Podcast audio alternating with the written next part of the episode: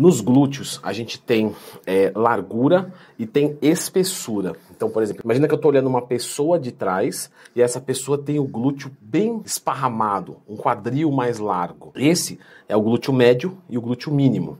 Agora, imagina que esse glúteo, ele quase bate na minha cara. Esse é o glúteo máximo, o que dá espessura. E aí é importante você saber disso, porque analisando um corpo, a gente consegue fazer um treinamento mais focado no que é mais necessário. Por exemplo, o que é necessário para a saúde do canal é você clicar no gostei e se inscrever aqui no canal. Então, vamos montar aqui um treinamento de glúteos com foco em largura. Ou seja, tem mulher que tem, e homem também, o bumbum mais projetado para trás e ter o quadril bem estreito. Eu vou tentar, eu não vou conseguir mexer na parte óssea, porque isso não tem como, mas eu vou tentar esparramar um pouco mais para dar uma estética, para dar uma impressão de glúteo maior. Já viu mulher que nunca treinou na vida e tem um glúteo grande, mas é porque o quadril dela é grande, então ela é, ela tem ali o glúteo alongado. A gente vai tentar fazer isso através do treinamento. Nessa tabela de treino que vocês estão vendo aqui, tá? Ela tá de graça para vocês baixarem aqui no download, é a mesma tabela que eu uso com todos os meus alunos é, da consultoria. Então eu vou preencher aqui glúteos, foco, largura. Tá? Eu vou colocar aqui só para identificação. E aí é legal falar o seguinte, tá? É, mulheres, normalmente vamos fazer 12 séries para cada sessão de treinamento, duas vezes por semana certo? Então, glúteos na segunda, glúteos na quinta, por exemplo, 12 séries na segunda, 12 séries na quinta. Homem costuma ser um pouco mais tranquilo, tá? Homem treina menos, realmente, membros inferiores do que mulher. E mulher treina menos membros superiores do que homem. Então o homem vai usar, às vezes, quatro séries, oito séries no final do treinamento de coxa.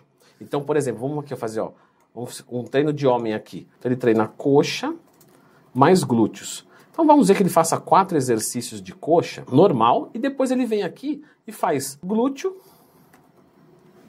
e tá tudo bem. Às vezes um exercício só, às vezes dois. Fica tranquilo que a gente vai aprofundar bastante aí no glúteo dos homens. Mas vamos focar aqui num treinamento mais massivo mesmo. Então, 12 séries.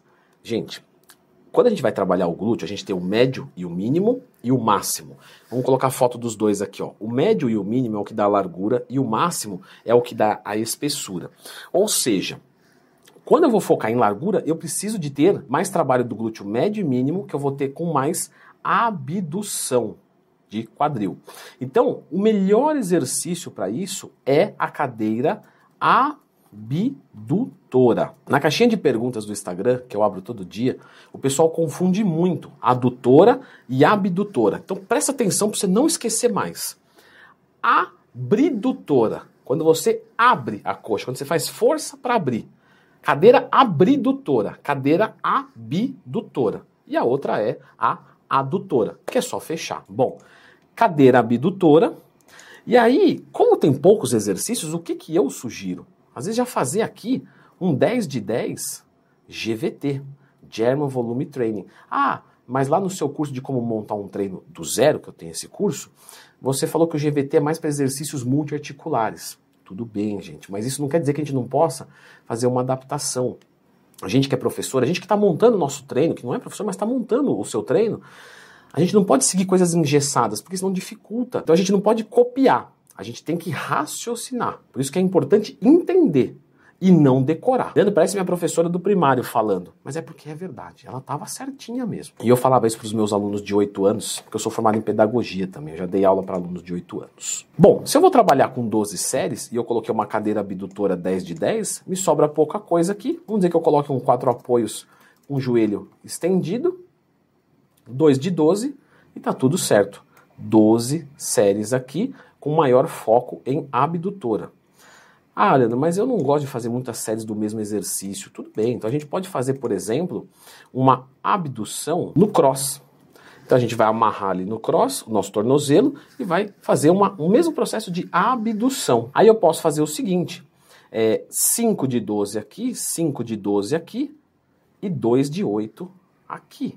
Olha só. Então eu tenho 5 de 12 na abdutora e na abdução cross e duas séries no joelho estendido. E eu ainda posso fazer aqui um drop set né, na cadeira abdutora.